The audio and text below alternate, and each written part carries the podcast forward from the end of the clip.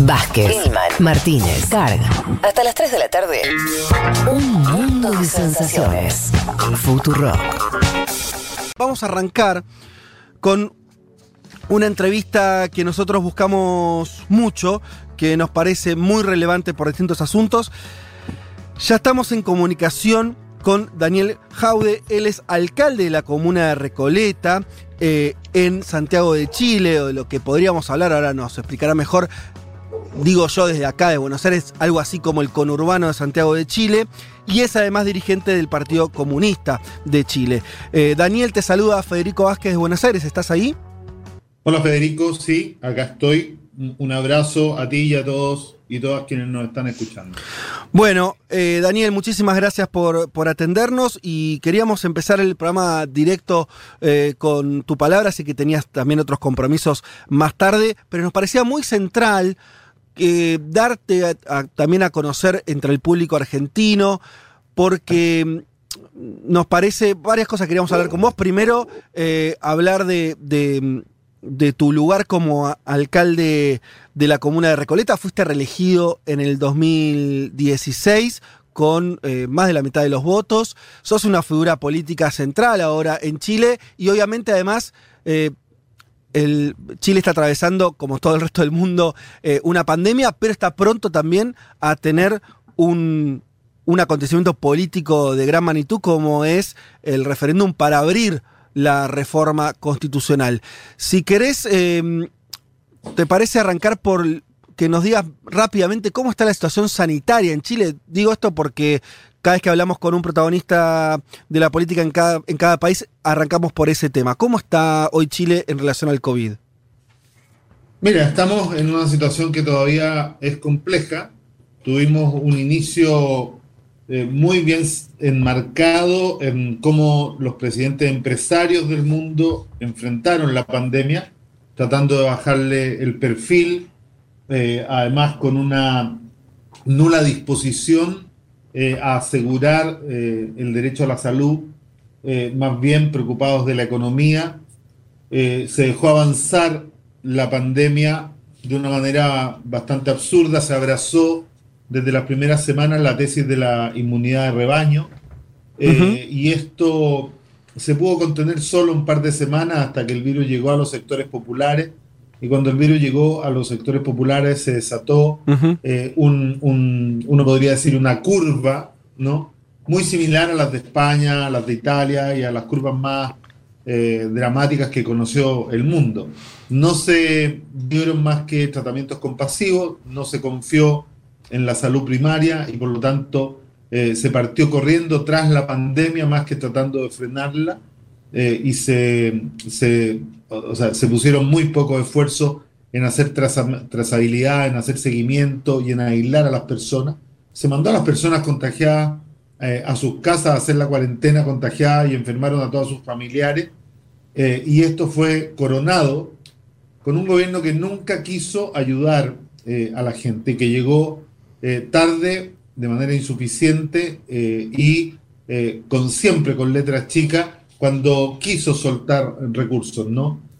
así que fue una primera parte, los primeros cuatro meses de un desastre total. Y, perdón que te interrumpa, en un momento tuvieron lo que acá por lo menos llamamos colapso sanitario. Hubo un momento donde no dio abasto el sistema de salud en Chile durante algunas semanas, ¿no?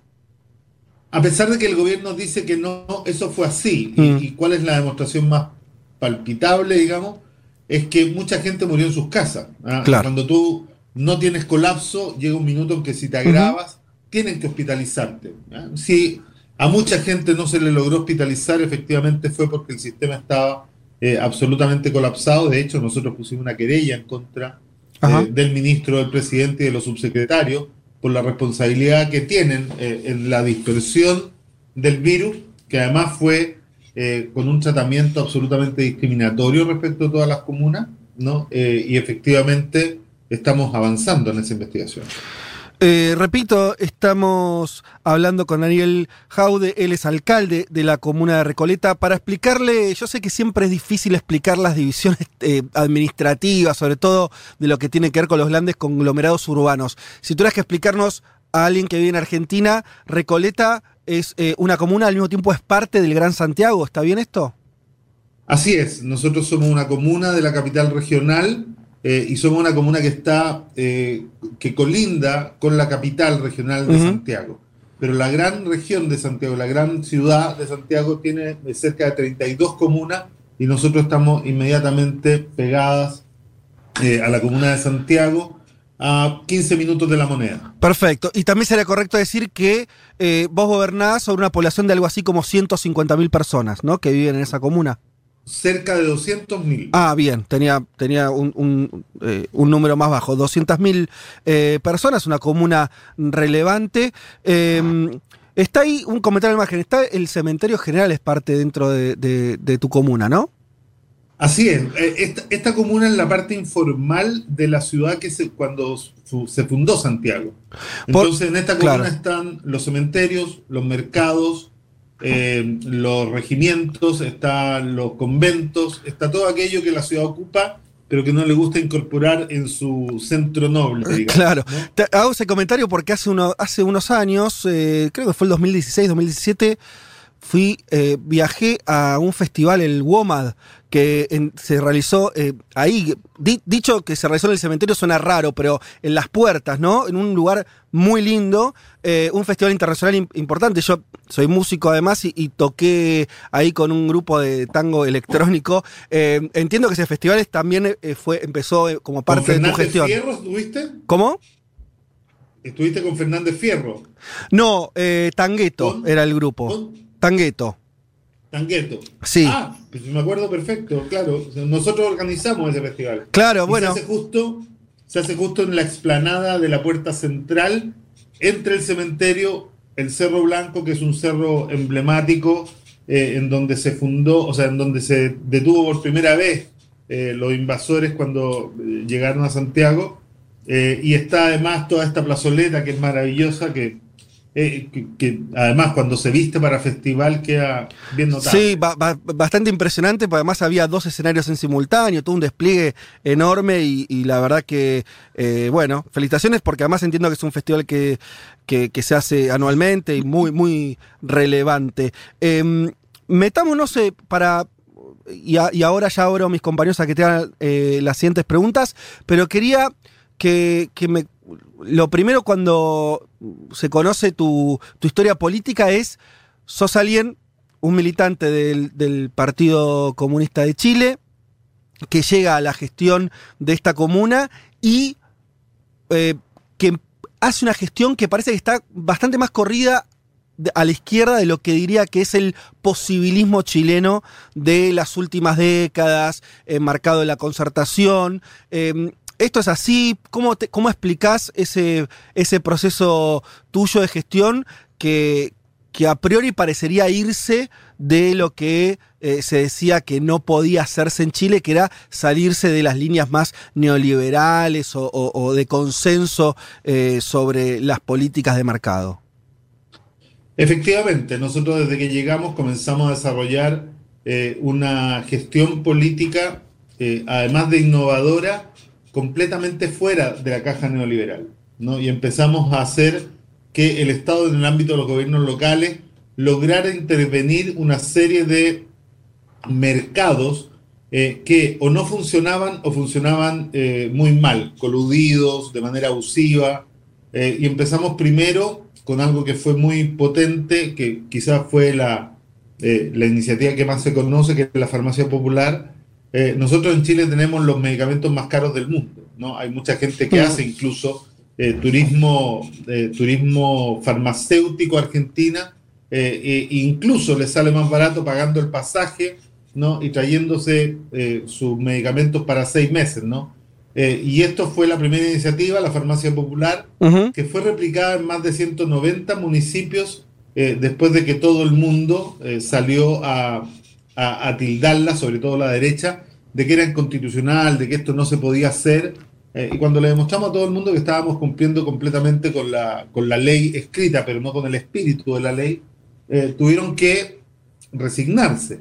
Eh, y después de eso salió la óptica popular, la librería popular, la disquería popular, la universidad abierta y la inmobiliaria popular dentro de las que son más conocidas, ¿no? Hay, eh, hay un sinnúmero de otras iniciativas como Salud en el Barrio, eh, o como la licencia de conducir, o con la reforma educacional, con cogobierno, pero efectivamente esta fue una, una gestión eh, completamente distinta a las gestiones que se habían hecho en los 30 años anteriores. ¿Y no te etiquetaron como populista todavía? No, han tratado, Sí, efectivamente. La verdad es que nosotros no. Primero, ah, yo no tengo un concepto peyorativo de lo populista. Cuando uno busca lo populista en el, en el diccionario, eh, se habla de aquel que pretende dar respuesta a las necesidades del pueblo. Así que la verdad es que si alguien me quiere llamar populista, me da un poco lo mismo, ¿no? Eh, creo que es un, un concepto que está manoseado, eh, pero que efectivamente en estricto rigor los que tratan de, entre comillas, eh, perjudicarte llamándote así, son aquellos que sienten que hay una sola forma de economía eh, y que las cosas no se pueden hacer de otra manera, por lo tanto están limitados por su propio intelecto. Daniel, Leticia Martínez te saluda, ¿cómo estás? Muy bien, Leticia, un abrazo. Primero quiero decir que tuve la oportunidad de ir a conocer todas las ópticas populares y demás de, de Recoleta y de la dificultad que tienen muchos eh, chilenos y chilenas justamente si en su comunidad no tienen una óptica o una librería, también como contaba Daniel.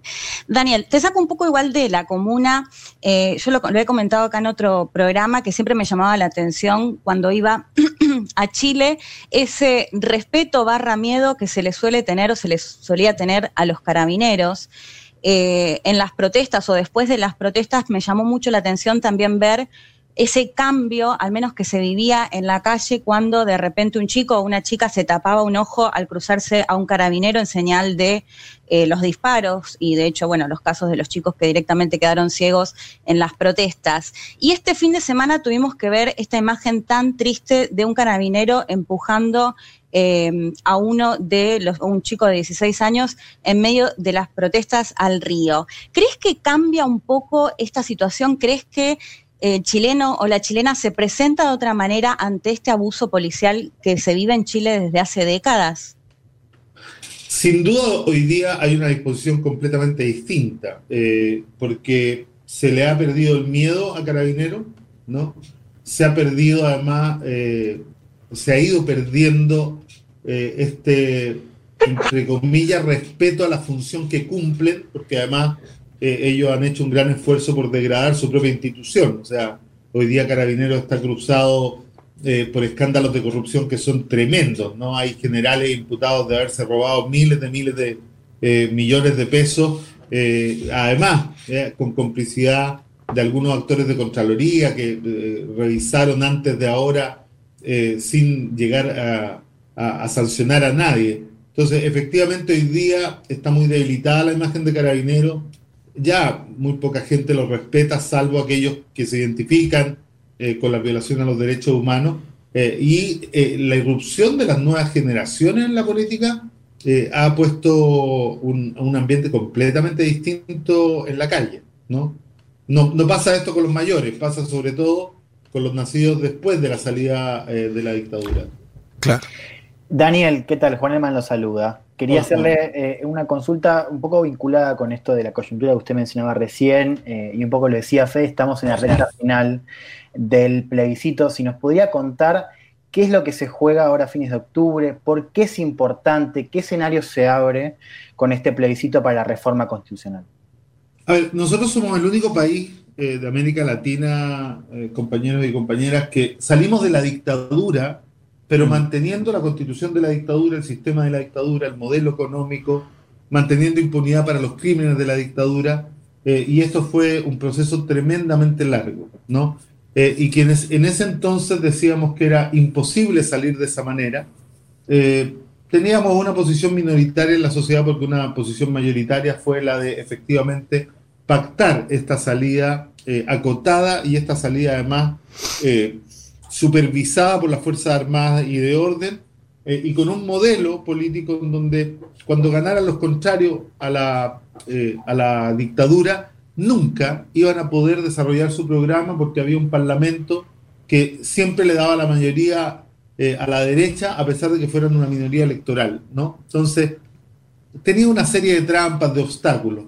Eh, y esto lo digo porque el 25 entonces significa la primera oportunidad real en 30 años de historia de votar a la basura, eh, al basurero de la historia, la constitución de Pinochet y empezar de verdad la primera transición a una construcción de un Chile democrático. Piensen ustedes que, por ejemplo, hace tres semanas o hace dos meses, no, no recuerdo bien, se votó la posibilidad en el Parlamento de transformar el agua en un bien nacional de uso público. Tenemos una crisis hídrica por la, por la privatización del agua y por la separación de esta respecto de la tierra, que es brutal. Eh, y en esta votación, 12 senadores de derecha votaron en contra y 24 de oposición votaron a favor mm. y ganan los 12 en nuestra constitución. Eh, en esta constitución, 12 senadores son más que 24 para un tema tan relevante como este, ¿no? Eh, y esto no ha pasado solo con este tema, ha pasado con todo. O sea, tenemos una constitución que no deja que se expresen las mayorías, ¿Por qué? que le da poder de veto a las minorías. ¿Por, qué, es posible que estos 12 senadores eh, bloqueen el proyecto? Porque en la constitución de Pinochet existen quórum eh, eh, calificados, supranumerarios, mm. para cualquier cambio que sea respecto de las bases fundamentales del modelo. Entonces, si tú quieres, por ejemplo, dar titularidad mm. sindical, no, eso es inconstitucional. necesitas dos tercios de los votos para poder cambiar, por ejemplo, eh, el sistema de AFP, necesita dos tercios de los mm. votos para eh, mm. reformar la policía. Imagínate que nosotros tenemos una policía absolutamente impune, ¿no? Que después de salir sigue siendo militarizada, eh, sigue teniendo espacio opaco, sigue no estando subordinada al poder civil y haciendo lo que quiere. O sea, hoy día, no solo esto que hayan tirado al joven al río, ¿no? Ayer en la tarde en la protesta, eh, un carabinero, que hay un video circulando, le dice a los manifestantes, no, es que lo de ayer fue porque hoy día se, inauguró la temporada de piscina. O sea, imagínense la brutalidad y el desprecio por la ciudadanía ¿no? y por las normas democráticas que tiene la institución de carabineros. Eh, eh, lo saluda Juan Manuel Carg. Le hago, le hago, una pregunta porque siempre la derecha tiene más facilidades que la izquierda para unirse, al menos lo que venimos analizando nosotros estos años. Hoy justo cumplimos tres años de programa. La derecha se junta por intereses, muchas veces la, la izquierda y el progresismo se divide por la coma de un programa o por los egos. ¿Usted tiene la posibilidad de coordinar detrás suyo al progresismo y a la izquierda en Chile? Se lo pregunto porque uno analiza las encuestas, ve las encuestas y usted aparece bien posicionado, digamos, en primero, segundo lugar. ¿Puede ser ese vector de unidad? ¿Piensa que eso es factible? ¿Cómo se lleva con el Frente Amplio eh, esa, esa gran división que hay en la izquierda chilena? A ver, lo primero, Juan Manuel, es que hay que ser bien claro de lo que es la izquierda chilena. Todos los que están en la oposición hoy día no son de izquierda, ¿no? Cuando tú miras los 20 años de concertación en Chile, eh, eh, ellos representan a una socialdemocracia absolutamente neoliberal que son tan corresponsables con la derecha de haber llegado al 18 de octubre, ¿no? Y por lo tanto, la unidad es posible, pero la unidad es posible en torno a un programa con voluntad transformadora real. aquí lo primero es que nosotros llegamos a un, a un nivel de participación ciudadana por debajo del 40% en promedio en las últimas elecciones. Y por lo tanto, cuando uno habla en los términos que tú hiciste la pregunta, solo se refiere a una mínima parte de la población que sigue estando ligada a los partidos. Hoy día nuestras relaciones con el Frente Amplio son buenísimas y nuestras relaciones con las bases de la concertación son buenísimas. El tema es que eh, esto eh, encuentra más dificultad en aquellos que gobernaron y que son nostálgicos de la concertación, que hoy día se acaban de restaurar, digamos, se volvieron a juntar todos incluso invitando a ser parte de una de las eh, de los avances en términos de la unidad que se hizo eh, a los más neoliberales dentro de ese proyecto. Entonces, lo que todos tenemos claro, y esto es lo que hay que poner al centro, es que hay una mayoría de chilenos que no quiere volver a un, no quiere tener un segundo gobierno de derecha, pero esa misma mayoría yo creo que tiene la misma convicción respecto de que tampoco quiere volver a los gobiernos de la concertación. ¿Usted no quiere unidad entonces? ¿Usted no quiere unidad con la centroizquierda? Se lo pregunto no, concreto. No, no, no, no, todo lo contrario. Yo quiero unidad, pero en un programa transformador. O sea, si tú me preguntas si efectivamente hoy día la unidad solo puede ser para desplazar a la derecha del gobierno, volviendo a poner a los que privatizaron la sanitaria, a los que privatizaron las calles, a los que crearon el crédito universitario y endeudaron a todos los jóvenes, ¿no? A los que efectivamente eh, profundizaron eh, el poder de la banca, a los que fueron directores de las AFPs, yo creo que la gente eso lo castigaría.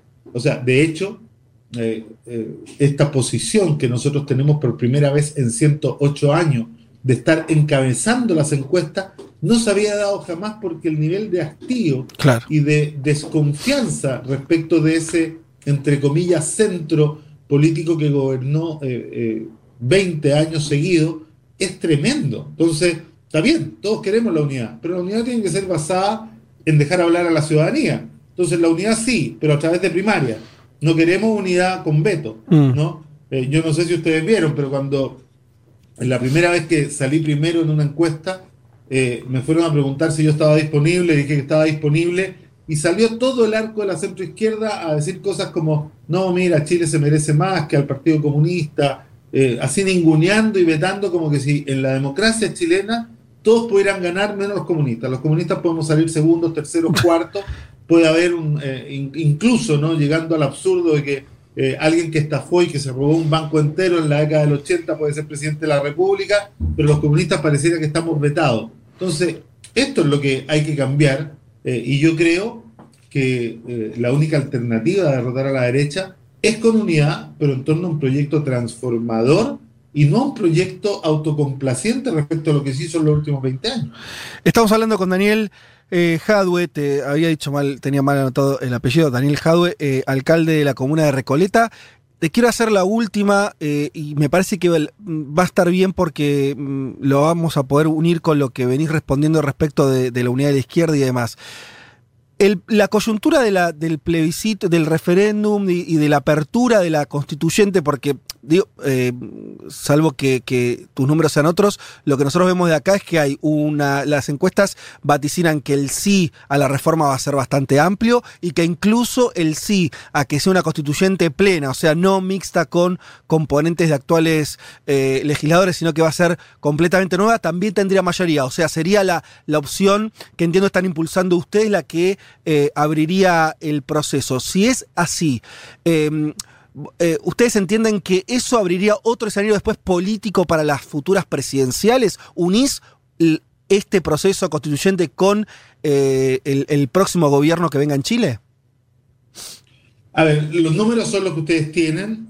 lo que dice el promedio de toda la encuesta es que el apruebo por la nueva constitución estaría sacando 75%.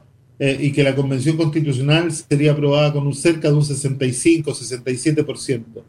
Esto va a ser un gran desafío y efectivamente eh, esa noche se va a abrir un, escenario completamente distinto y va a pavimentar la unidad. Ahora, el 11 de abril próximo va a ser quizá el evento eh, más decidor. Claro. Porque hay que conseguir ahí el ordenamiento de la oposición de tal manera de que se consiga lo más cercano o ojalá eh, un, constituyente más que los dos tercios, porque eh, en este proceso dejaron algunas trabas y algunos obstáculos, eh, no quisieron meter dentro de las posibilidades una asamblea constituyente de plenos poderes, mm. precisamente porque el sistema que queremos dejar atrás se resiste a perder el control, ¿no? Entonces dejaron los dos tercios, dejaron la imposibilidad de revisar los tratados internacionales y una serie de cosas eh, y yo creo que ahí se va a dar el máximo desafío de eh, construir la unidad. Ese día además se van a elegir gobernadores, alcaldes y concejales, ¿no? Va a ser un día eh, con una elección bastante amplia, en cinco elecciones simultáneas, pero yo creo que va a ser efectivamente el minuto en donde se va a pavimentar la unidad. ahora hay que decirlo, ¿ah? la derecha tampoco está tan unida como, como se muestra. Hoy día la derecha tiene a lo menos tres almas una de las cuales se niega a unirse eh, y que la vez pasada fue eh, la que provocó un golpe muy duro al presidente actual, ¿no? Eh, nunca la derecha había sacado en primera vuelta 36%, mm. hace tiempo que estaban por sobre eso como promedio, y, esa extrema derecha incrementó su poder llegando a un 9%, y por lo tanto la unidad de la derecha también está por verse, ¿no? Clarísimo el panorama y, creemos desde acá también alentador, ¿no? En el sentido de que después de mucho tiempo, costó mucho, les costó mucho en las calles, con un costo humano muy alto, lo decía Leticia sobre la represión, que, vimos las imágenes desde acá tan terribles, eh, sobre todo el año pasado. Em, así todo, Chile parece haber logrado ganarse el derecho de volver a elegir. ¿no? De volver a elegir qué país quieren, con qué reglas se van a manejar y desde acá, por lo menos nos parece que eso siempre es auspicioso. Siempre es auspicioso, esta es la primera vez en la historia de Chile, además, que vamos a construir eh, una constitución en una, eh, en una convención constitucional que además va a ser paritaria, la primera convención constitucional paritaria de la historia, ¿no? Faltan temas que resolver, falta la incorporación de nuestras primeras naciones. Eh, hoy día tenemos 11 primeras naciones reconocidas formal, formalmente en nuestro país y por lo tanto esperamos que se incorporen 28 escaños protegidos para ellas, 11 eh, mujeres, 11 hombres para mantener la paridad y 6 como una sobre representación del pueblo mapuche que por sí solo tiene un 75% de la presencia originaria eh, en los censos que, están formalizados, digamos, ¿no? Claro. Eh, y, y, hay algunos otros temas que quedan pendientes, como la participación de los independientes, pero esto es sin duda la mejor oportunidad que hemos tenido eh, en la historia de poder empezar a construir el país que queremos. Eh, desde Buenos Aires te mandamos un abrazo muy grande y ojalá esta sea la primera de muchas otras entrevistas eh, que tengamos con vos. Estamos hablando con Daniel Jadue, alcalde de la comuna de Recoleta en el Gran Santiago de Chile. Te mandamos un abrazo muy grande. Un abrazo a ustedes muchachos y a todos y todas quienes nos escuchan. un abrazo fuerte y gracias por el espacio.